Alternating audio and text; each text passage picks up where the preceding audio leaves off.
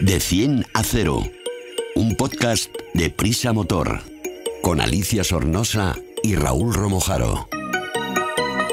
De 100 a 0 es el primer podcast de Prisa Motor, la plataforma transversal dedicada a la automoción del país, AS, 5 días, SER y Huffington Post. El podcast Cero Emisiones. Súbete con nosotros.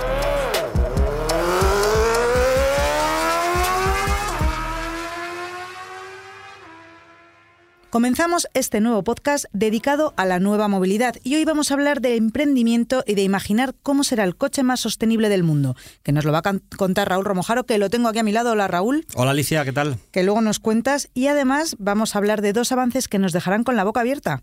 Y para finalizar, Rubén, que también lo tengo aquí al lado. Hola Rubén, ¿qué, ¿Qué tal? Alicia? ¿Qué tal Raúl? Rubén nos trae la prueba de un monstruo americano. ¿Preparados para unos minutos súper interesantes? ¡Arrancamos! Raúl,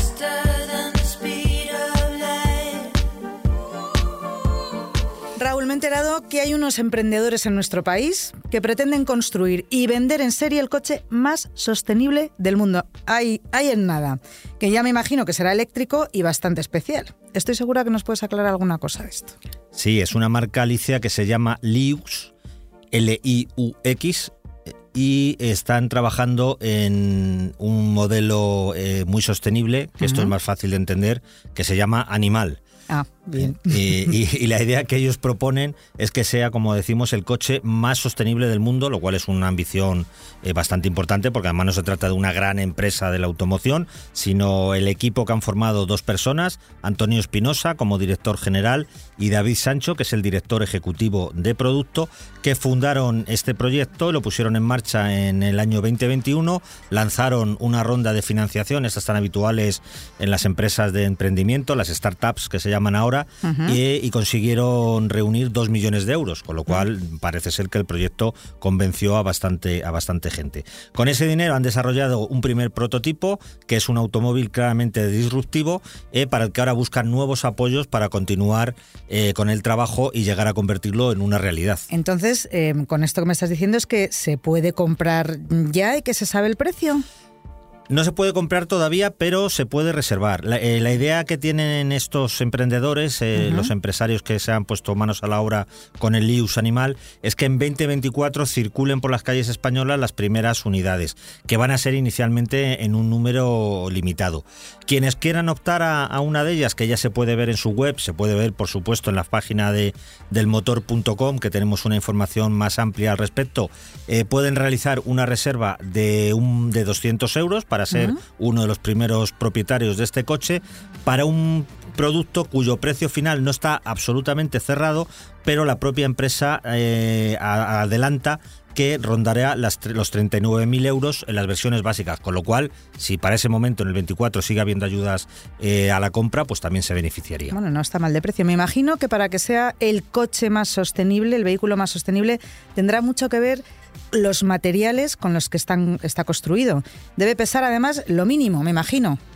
Sí, recurren a, algunas soluciones diferenciadoras, aunque la verdad es que tampoco son todas absolutamente inéditas en el, en el sector. Lógicamente todas las marcas trabajan mucho y, muchas de las cosas que ellos proponen de una manera u de otra ya están o de otra ya están ya están descubiertas, están descubiertas, están aplicadas. La idea general, la filosofía, recurrir a materiales ligeros y composites. En su caso, lo que más sorprende ¿Mm? es que van a utilizar un biocomposite procedente de la fibra de lino, o sea que no solo va a servir oh. para hacer camisetas y ropa, para la fabricación eh, y parte de. para la fabricación de la carrocería y parte del chasis. Ostras, ¿y cuántos kilos más o menos se podrá reducir con, con esta carrocería de lino? Sí. Ellos, eh, la, empresa habla de que se pueden ahorrar hasta 200 kilos en el peso correspondiente a una estructura similar que se construirá en acero, pero además garantizando que disponen, y leo textualmente, altísimas prestaciones mecánicas y de seguridad. Es decir, que utilizar este material eh, tan innovador y tan, tan original en ningún caso comprometería la estabilidad del vehículo ni desde luego su resistencia ante, ante impactos o accidentes. ¿Y más o menos cómo va a ser de grande este coche? Mide 4,65 metros de longitud con una altura de 1,38 y tiene, esto es muy importante, una distancia entre ejes, es decir, entre las ruedas de, de 3 metros, que, que, es importante, como digo, porque es lo que marca la habitabilidad. De esto no se ha hablado todavía, del interior no se tienen datos, pero da la impresión que con estos 3 metros va, va a tener una capacidad bastante generosa. Y la carrocería tiene un diseño chulo, como digo, se puede ver en la, en la página del motor.com, tiene unas líneas deportivas, algo atrevidas, muy afiladas, especialmente el, el frontal para que sea muy, muy aerodinámico. aerodinámico. La verdad uh -huh. es que es un coche es un coche chulo. Si llega a ser una realidad, que esperemos que sí, va a tener su espacio. Sígueme hablando de este coche, no pares. Dime su mecánica. ¿Qué motor propulsará este animal? El animal va a tener una potencia mínima nominal de 96 kilovatios, que son 130 caballos. Uh -huh. Pero puntualmente tendrá un modo de, de altas prestaciones, un modo boost, por así decirlo, que llega, podría llegar a los 240 caballos. Wow. Eh, con este rendimiento, las prestaciones que adelanta eh, Liux son una velocidad máxima de 200 kilómetros hora, con lo cual es una, un rendimiento bastante elevado, y una aceleración de 0 a 100 kilómetros hora en solo 5 segundos. Pues no está nada mal, ¿eh? Mm, la verdad, y qué bonito que sea de una empresa española y, claro. y bueno, que, que, parece casi una cooperativa, ¿no? Lo de poner el dinero antes de tener el coche y... Sí, bueno, la verdad es que son inversores que creen en el proyecto, creen en las aportaciones que realizan eh, estas personas que se han puesto al frente del mismo, porque hay otra cosa que también es bastante, bastante importante y es el esquema de las baterías. Normalmente sabemos, uh -huh. la mayoría de los coches, por no entrar en demasiado detalle porque hay alguna, alguna excepción, que lo que se utiliza es una gran batería que va en el automóvil y, y de ahí se saca la energía y poco más. Eh, en su caso, eh, esta empresa lo que apunta es a cuatro módulos independientes para obtener una capacidad total de 90 kilovatios hora, es decir, una capacidad bastante, bastante importante, eh, pero con, con esa modularidad que lo que permite es el cambio o la actualización de cada uno de estos bloques, de cada uno de estos módulos, por separado, con las, con las ventajas que ello conlleva a la hora de, pues eso, podrías cambiar una batería, llevar las cuatro, llevar dos, que si una se te agota, pues poner una nueva y no las cuatro, en fin, parece ser que la idea puede tener bastante recorrido. Con todas ellas disponibles, con los 90 kilovatios hora, eh, el animal, mm, el, el, dato está sin, el dato está sin homologar, lógicamente porque el coche no rueda aún, eh, pero la idea que tienen, la intención es que llegue a recorrer 600 kilómetros. Bueno, no está nada mal. Y estoy mirando aquí en el motor.com porque me ha llamado mucho la atención esto que me estás contando del, del animal y pone que el proceso ideado por Liux, por la empresa, se centraliza, se centraliza perdón, en un robot de impresión 3D alucinante, y el mecanizado posterior de las piezas. Mm. Con ello, según la, la, empresa, se reducen un 70% los costes, el uso de energía y las emisiones de CO2, o sea que en realidad van a hacer un vehículo bastante limpio y bastante ecológico.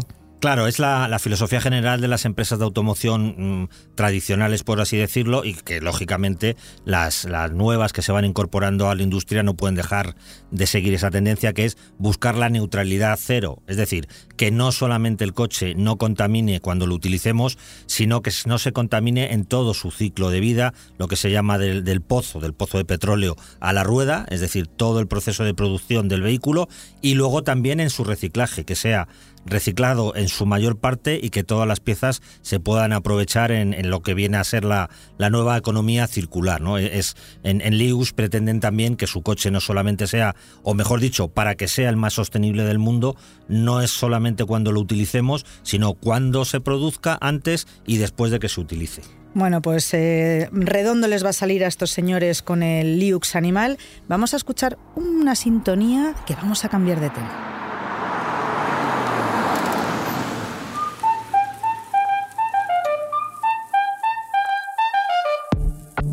Y ahora, desde la redacción del motor.com, tengo aquí al lado a Rubén. Hola, Rubén. ¿Qué tal? Y Raúl, tú no te vayas, que también sé que de este tema controlas. Y vamos a, vamos a ver, vamos a hablar de. Vamos a seguir hablando de vehículos eléctricos, pero vamos a ver mmm, algo que desde hace más de 15 años nos trae a todos preocupados. Y digo hace más de 15 años porque el primer coche eléctrico, por lo menos el primero que yo probé, fue un Citroën Saxo.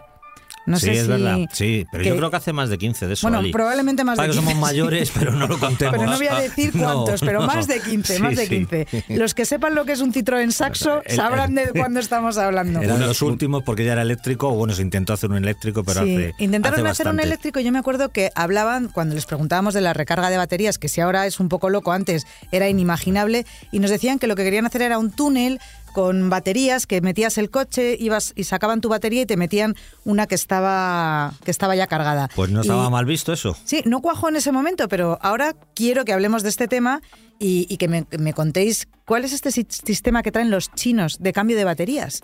Rubén. Pues mira, eh, la empresa Niro eh, es una empresa, una, gran empresa china eh, de, vehículos eléctricos y ellos lo que han puesto es un sistema de carga que lo llaman Power Station Swap o Power, Swap Station 2.0. Toma ya. pues bueno, se trata de intercambiar baterías muy rápido. Lo hago así muy sencillito. Imagínate que hay como una especie de box de carga en varios puntos de la ciudad y eres capaz de intercambiar una batería de 70 kilovatios que te da una más o menos un rango de 350 55 kilómetros en, una, en tres minutos. Te, te, pones como si fuera un túnel de lavado. Te metes, eh, un robot se dedica a hacer todas las cosas que tenga que hacer, saca una batería. Y tú escuchando música mientras sí, tanto. saca una batería gastada y te pone una nueva ah. y continúas. Tres minutitos en el cambio de batería, que entre que entras y sales ya serán diez. ¿Esto resulta más barato que recargar en un poste ultra rápido? Y ya que estamos, Rubén. Cuéntame cómo funcionan estas estaciones de recarga tipo box que las llamaban intercambiados Evogo. pues sí. Si lo recordaba bien, Evogo. Sí, mira, eh, en principio sí que es más barato ya que no tienen que montar eh, baterías fijas con el importante ahorro que esto supone, estar pudiendo mover las baterías. Tanto para los particulares como para las propias flotas. Debemos pensar que también los vehículos eléctricos ah, son, son eh, muy buenos formas de movilidad para, para temas de, de flotas. Claro que todos pensamos, ¿cuándo cargan los cochecitos que tenemos eléctricos en muchas de nuestras ciudades? ¿Cuándo los cargan? ¿Qué hacen con ellos? ¿Cómo pues los...? Eso hay mucho de qué hablar. porque hay, lo tenemos para, hablar. Lo contaremos porque hay muchas soluciones. Algunos se están llevando a, estaciones de carga y otros se están recargando en plena ciudad con algunos métodos que no son precisamente ecológicos. Entonces, mm. bueno, eso tiene bastante bastante chicha que, contar, pero es un buen tema para, para, exprimirlo un día. Pues entonces, a ver, Rubén, pues, rebobinamos. Cuéntame un poco cómo funcionan eh, estos intercambiadores, porque ya me has dicho que en tres minutos, pim pam pum, mm. pero explícamelo un poco mejor. No es complicado, mira, es esta, las estaciones robotizadas funcionan de la siguiente manera. Ellos suministran unas baterías modulares. Hoy es el día de las palabras difíciles. Y además, como muy, muy, tiene una forma ultraplana y tal, y lo que se dedican sobre todo es, eh, bueno, mira, para que entiendas, como una tableta de chocolate, más o menos. Venga, Esos, son como las, secciones. Y se llaman Chocosep, además, de hecho. Por, eso, por eso, por eso tiene, tiene ese nombre. Lo de SEP es de por Swapping Electric Block. Y la instalación está diseñada para intercambiar hasta tres de estos módulos por vehículo. Un poco lo que venía contando Raúl del vehículo del Animal español, que, puedes, puedes, no tienes que eh, cambiar la batería completa, tiene secciones, exacto. Así que nada, eh, se, intercambian eh, este tipo para que, para que precisamente ellos quieren dejar como unas baterías, vamos a decir, eh, un poco estándar para que incluso no solo los vehículos de su marca puedan acogerse a este tipo de, cambio. Eso te iba a preguntar, que, si tienen que llevar todos la misma batería o pueden ser distintas marcas con baterías similares. Mira, Ali, en esto, y además Raúl también lo sabe, sabéis un poco el convenio que hicieron las, las grandes firmas de, de las, eh, las grandes marcas de motocicletas que se han sumado, que van a ah, utilizar entre ellas el mismo, el mismo tipo de batería. Mm. Entonces, esto sí que yo creo que es una solución bastante acorde. Eh, si al final cada uno. Esto, esto, pasa, un poco, pasa un poco como cualquier, cualquier cosa que, que, se pueda estandarizar. Si ¿Os acordáis cuando cada marca de cada móvil que había, daba igual hace 10 años, tenía un cable de carga? Bueno, es que hemos tenido un cable de carga único que todavía no es único desde hace antes de ayer casi. Claro, entonces imagínate eso, cuando había mil marcas, que cuando empezaron los móviles, es que no te llevas a casa de alguien y es que yo tengo esta marca y no tengo esta otra. ¿Sabes también con qué pasa eso? Con los enchufes de recarga. Correcto. Los suco, el meneques, el no sé qué, ahora poco a poco cada vez son menos. Pero eh, efectivamente, entonces, si las motos, si los coches son tres minutos, ¿cuánto se tarda en cambiar la batería de una moto? Venga, ¿quién me lo dice? Bueno, dos minutos podríamos decirlo. Nada, muy rápido, pues sería sacarla del, del, del vano del del hueco que, tienen previsto, la sacas y la metes en un armario y te llevas, te llevas una nueva. Ahí lo puedes hacer manualmente porque no pesan tanto como las de un coche. Lo que pasa es que es verdad que en las motos se ha llegado a un acuerdo entre las principales marcas que operan en Europa y parece que se va a estandarizar con cierta rapidez, o eso es lo que intenta. Es un proyecto que está además muy impulsado por Honda, que como sabemos es un gran gigante de la industria de la moto, con lo cual lo va, lo va a dinamizar ahí a, tope. En lo de los coches lo veo más difícil porque hay muchos intereses, hay diferentes además puntos de vista al respecto, las marcas chinas, las marcas europeas. Entonces, bueno, esto va a ser, va a ser más difícil, pero es muy probable que se tienda a esto por un motivo también que es fundamental en todo este sistema, que es que al final el usuario, el comprador de un coche eléctrico, no va a tener que comprar la batería, porque claro, tú no vas a dejar tu batería nueva y te vas a dejar otra con 60 ciclos de carga o, o 600. Tú comprarás el coche sin batería y estarás en una especie de régimen de alquiler eh, utilizando baterías comunes que te van poniendo y quitando, con lo cual el precio del coche disminuye. Que esto es como si tú imagínate, lo que está ocurriendo ahora es que si cuando te compras un coche te dijeran, no, y usted tiene que comprarse el coche y toda la gasolina, va a pagar toda la gasolina que va a gastar en los próximos 10 años. Ah, pues bueno, pues no lo sé, no, a lo mejor no lo necesito, ¿no? Esto es un poco lo mismo, eh, pero aplicándolo en, en, el tema de la electricidad. Tú tendrás una batería batería, eh, mejor dicho, tendrás a tu disposición baterías y las irás mm, intercambiando y utilizando a medida de tus necesidades. Y tengamos en cuenta que en muchos casos el precio de estas baterías, que son tan, tan, tan costosas, puede ser casi de un 30% del valor total del coche, con lo cual aquí se puede reducir el precio eh, inicial de la compra del vehículo y luego únicamente vas pagando ahora como pagas lo que uses, lo que uses como pagas cuando echas gasolina. Bueno, esto está muy bien Raúl, pero me parece que es aún hablar un poco del futuro, que no está tan mm. cercano como parece. Y mientras tanto, el resto de vehículos eléctricos tenemos que repostar o tienen que repostar como pueden. ¿Hay alguna idea para que haya más cargadores? Porque a ver quién me lo cuenta. Pues mira, hay una empresa alemana, eh, esta además está, yo creo que han pensado una, solución bastante, bastante, vamos a decir primero, primero bonita de cara a la ciudad, peatones y a la gente que pasa. Vale, venga. Eh, la empresa Rheinmetall, eh, o Rheinmetall, no sé precisamente bien cómo se pronuncia, que está, es una empresa armamentística, además, con sede en Düsseldorf, eh, pretende dar un poco respuesta a este problema. Eh, una de las cosas, imagínate, cuando hemos pensado siempre, vale, la gente que no tenga un garaje, una casa, un chale, ¿dónde carga el coche? hemos pensado en que habría que poner un poste eh, cada, cada, cinco metros, ¿no? O, bueno, en la propia acera, claro. Eh, eso primero lo que te digo, de cara a la, al poder pasear a cualquier función de la ciudad. Son feochos porque es un mamotreto que te ponen ahí en la acera, que además si la calle es muy estrechita quita espacio para ir mm. simplemente con el carrito de la compra. O sea pues, ¿qué ha pensado esta empresa? ¿por qué no colocamos los enchufes de carga en los bordillos, escondidos eh, debajo de la acera? Los bordillos de Alemania deben ser muy bonitos y muy organizados. pues mira, es, yo creo que, no, está mal pensado, porque es una solución que permite electrificar las ciudades. ¿Pero cómo lo ponen en un bordillo? Bueno, es en la acera, en se Abre, se cierra. En la acera, no, es en la acera, no en el, o sea, no en el propio bordillo. Vaya. Cuando hablamos de bordillo, Rubén quiere decir en el borde de la acera. No, que está elevado, que no es una acera ras de suelo, ah, sino la acera típica, vamos, que está elevada respecto a la calzada y ahí se aprovecha pues como si fuera una alcantarilla, más o, menos. Como en el escalón, que queda de la acera al suelo. no, no, no, en la, eh, propia acera. En, la propia acera, eh, sí, sería, sería meter el, cableado bajo, bajo pues cuando abren cuando abren una zanja que estás viendo que están metiendo, pues aprovechar y meter cableado eléctrico para que de cada, no sé, cada cuatro o cinco metros, que es lo seis metros que mide un, coche, enchufe. haya un enchufe. Levantas una ah. tapa y tienes un enchufe en el propio suelo de la acera. Como en las oficinas.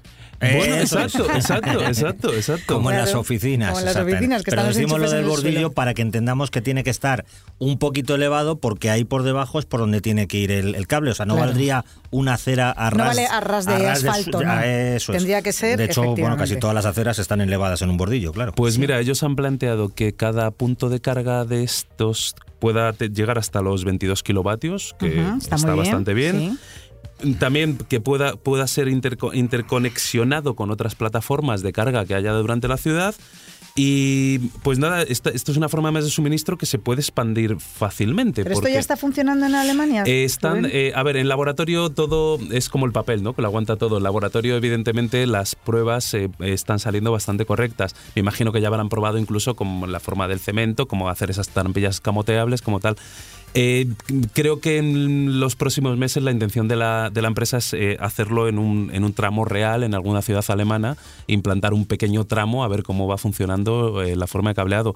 Hace poco en el motor también escribimos otra solución que había en el Reino Unido, y me salgo un pelín de aquí, de, de, la empresa alemana, para que veas un poco cómo se está la gente también dejando. A ver. pensaron otra forma de poder tener suficientes puntos de carga para gente que no tiene un garaje o no tiene, em, ya sea comunitario, sea propio, es utilizar las farolas, que de las propias farolas salieran varios puntos de carga, enchufes, como las farolas sí que están puestas en todas las calles, cada eso, cada 10, 12, no sé cuál es el estándar. no, no, que, ahí tendríamos un lío. Yo ahí, yo ahí querría saber de dónde viene esa electricidad a esa farola y si no es una electricidad 100% eh, limpia, pues estaríamos haciendo también un poquito de trampas.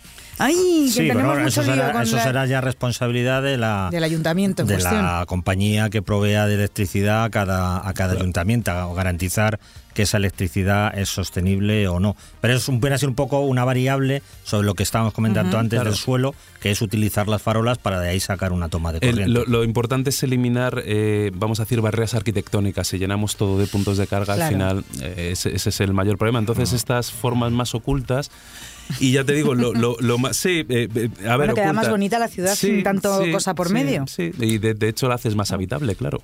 Y luego hay un tercer sistema que ya está, incluso operando en, Madrid, eh, una empresa británica que se llama L-Charge, que mm, vamos a resumirlo muy rápido para no, alargarnos, que es una furgoneta que lleva una especie de batería gigante.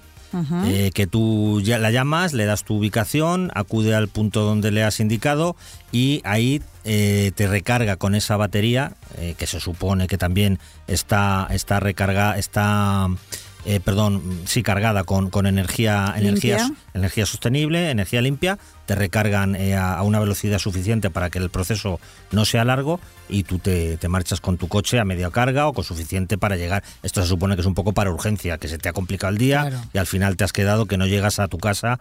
Bueno, pues llamas a esta gente, te llega con la furgoneta y te lo. ¿Y cuánto cuesta eso? ¿Lo sabes? Pues mira, ahora están, ahora están en, en una promoción de lanzamiento del servicio y solamente están cobrando 10 céntimos por kilovatio más del precio medio en el que esté el kilovatio el kilovatio hora, que he vuelto a decir kilovatio, pero kilovatio hora, lo que es capacidad de carga, eh, en, el, en ese momento. Pues hoy, por ejemplo, estaba en torno a 1,17 eh, euros el, eh, perdón, 0,17 euros el, kilovatio hora, pues esta gente te cobraría 0,27 el kilovatio hora. Con lo cual, para salir de una urgencia, pues está, está bastante bien. bastante bien. ¿Cómo se llama la empresa?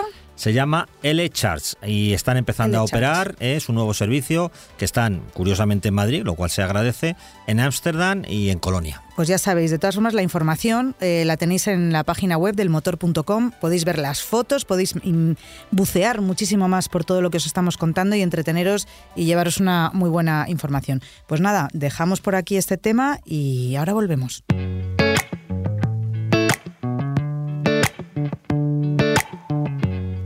Analizamos un vehículo en de 10 a 0. Hoy os traigo una adivinanza antes de empezar la prueba de, de 10 a 0. Vamos a ver. Su aparición fue en el 83. Eh, venía en caja, fijaros, en esa época en caja manual y automática. O sea, que imaginaros de dónde puede venir ese coche. Y compartía mecánica con la japonesa Mazda, con uno que se llamaba el Serie B.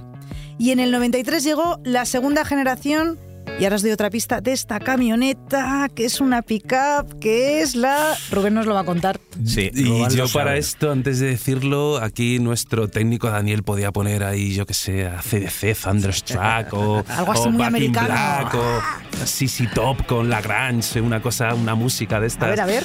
Y...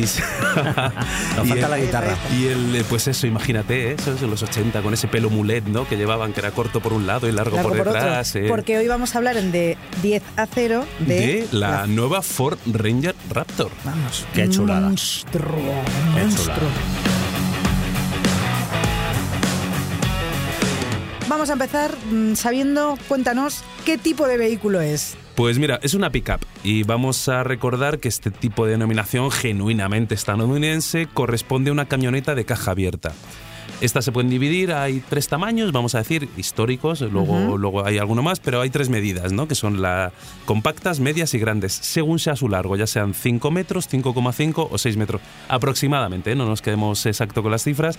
Sí que es cierto que para el mercado europeo eh, y para algunos otros países emergentes, pues se están diseñando con algún tamaño un poco más pequeño ah, últimamente. es que si no, no hay quien lo aparque eso claro, en nuestro eh, país. y además aquí aprovechan, por ejemplo, pues eso, eh, diseño de basadas en turismos, ya cogen chasis y aprovechan y tal, y pueden tener unos 4, 4 y medio de largo en algún caso. Un poquito más contenidos, porque es verdad que, por ejemplo, en Estados Unidos, en América del Sur, los amigos que nos escuchan desde allí, será un coche que se ve bastante por las carreteras, eh, el estilo pick-up, no como aquí que estamos con los sub, allí son los pick-up, pero claro, aquí llama mucho la atención. ¿Qué caracteriza a su diseño y carrocería? Pues mira, precisamente yo diría que lo más llamativo es su caja. Eh, ya que hablamos de una pick-up, que es un vehículo de carga, pues como acabo de comentar, su caja.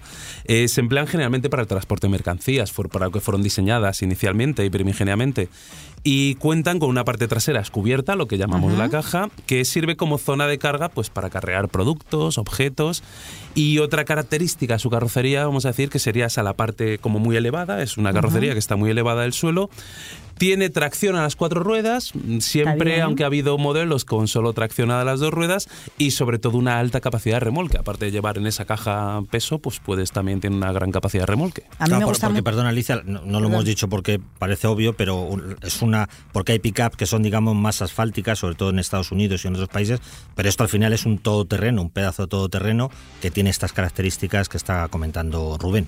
Y a mí me encantaría eso para llevar la moto. Ahí atrás te vas a Marruecos con la moto ahí, luego sueltas la moto en la tierra y Pero luego necesitarías la, de 6, ahí necesitarías la de caja muy larga, ¿no? Yo creo. Luego me lo cuentas. Con la tapa abierta, con la tapa abierta caben y bueno, pues sí, para una moto, unas tablas de surf, una bicicleta, esquís, bueno, eh, de hecho es una de las ahora mismo hay muy, muy poca gente utiliza una, una Ranger y menos una Raptor eh, como vehículo de, de, trabajo, porque luego nos hablará Rubén del precio y de sus características. Se usa más como un vehículo de ocio y de cierto nivel de recreo. Y se usa mucho para esto que tú dices, ¿no? Llevar ah. este tipo de elementos. ¿Cómo es la habitabilidad interior? ya, me, pues, ya, me, imagino que tremenda, porque con esas eh, medidas... Sí, mira, lo, vamos a hacer, te lo voy a hacer corto. Es verdad que el que quiera toda la información la tiene en la, en la, en la, mm, pedazo de, de, prueba que hemos hecho para el motor.com. Pero mira, eh, la habitabilidad a mí me ha sorprendido gratamente, te lo prometo. Porque yo la última vez que me subí a un vehículo estos fue hace muchos años y era como muy espartano, muy duro. Eh, en cambio, con este era hasta incómodo, claro, era un vehículo de trabajo, vamos a decir. Y con esto, joder, me ha sorprendido a un nivel de, ya te digo, parece una berlina eh, por dentro. O sea, que ha sido como un, un confort. Sí, sí, sí, sí, sí, increíble, ya te digo, es lo primero que me ha sorprendido, que es muy agradable y tiene muy buen confort interior para incluso llevarte a la familia. No hablamos solo de las plazas delanteras, sino incluso las traseras. Porque tiene plaza delantera y trasera, o solamente, o, hay una que solamente tiene la parte delantera y tiene más caja. Este caso Ford la hace, se llama doble cabina, que tiene espacio. Hay, había cabina sencilla, yo creo en su momento, cabina y media y doble cabina. En este, caso es doble cabina, ya te digo, con bastante, bastante espacio. Me senté, yo que soy un tipo grande en las plazas traseras y la verdad es que entraba bastante bien. ¿Cuál es el equipamiento más destacado? Pues mira, yo aquí lo primero que destacaría serían seguramente sus siete modos de conducción, que ya sé que muchos vehículos traen muchos modos de conducción, pero en este caso se dividen, mira, eh, utilizan tres para conducción en carretera, que son más típicos, oye, el de, el de, el de lluvia, por ejemplo, el, un modo eco. ¿Y ahí va con tracción a las cuatro ruedas? También lo puedes Dependiendo del modo de conducción que emplees, también eh, tal. Y luego tiene cuatro para la ayuda a conducción todoterreno, que luego te comentaré un poco, que me parecieron brutales algunos de ellos, porque te permite... Te permite no, no, no, no, me lo cuentes, que me lo vas a contar ahora, enseguida. ¿Qué motor lleva? Vamos ahí poco Bueno, déjame que te acabe con el equipamiento. Otra cosa también ah, importante, que son, son eh, las, vamos a decir, ayudas también, que me, parecieron bastante, bastante interesantes, ayudas a la conducción del, del eh, para, para el propio conductor tanto en situación como todoterreno como en situación de carretera. Y luego si nos metemos en las cosas, como ya digo, como ya no es un vehículo tan espartano como pensábamos, pues mira, tienen una pantalla táctil central mm, de 12 pulgadas que además con un menú Ford lo ha hecho que es bastante intuitivo, no es esto que tiene que estar tocando ruedecitas para llegar, a mí me gusta también esa parte.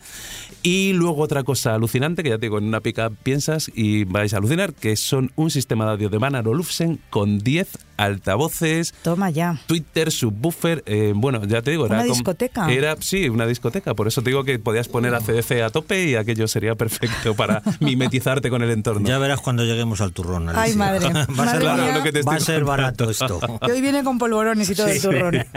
¿Qué motor lleva? Pues mira, eh, es un vehículo eh, que ha sido desarrollado, la parte de. El vehículo en, sí, pero sobre todo la parte de propulsor ha sido desarrollada por Ford Performance es el departamento de que hace vehículos de carreras, para Ford. O sea que ya vemos que que, han, puesto mucho, mucho interés en el Estáis escuchando a Rubén, pero no le veis la sonrisa que tiene. Cada vez que me habla de este coche se lo ha tenido que pasar muy bien. Me lo pasa muy bien, sí. pues mira, monta un motor de gasolina EcoBoost, de, es un V6 de 3, de 3 litros, perdón. Esto para los amantes del petrolhead, o sea... Sí, sí, sí. Eh, de 3 litros, ya digo, desarrolla una potencia de 292 caballos y 491 metros de par. Como contamos hace un par de podcasts, el par motor es la capacidad o fuerza que tiene el motor para mover el peso total del vehículo. Y así Mira, eh, el otro día me, dijo alguien que lo podíamos haber hecho más fácil en el podcast. y me dijo, eh, para el par motor, piensa que eres eh, vas a una bicicleta y es la fuerza con la que pedaleas con las piernas, ese sería el, par motor. La fuerza ah, con la que pedaleas sería el par motor en un motor, en un motor de. Queda clarísimo entonces. Ahora que nos quitan los vehículos de combustible, hemos aprendido lo que es el par motor.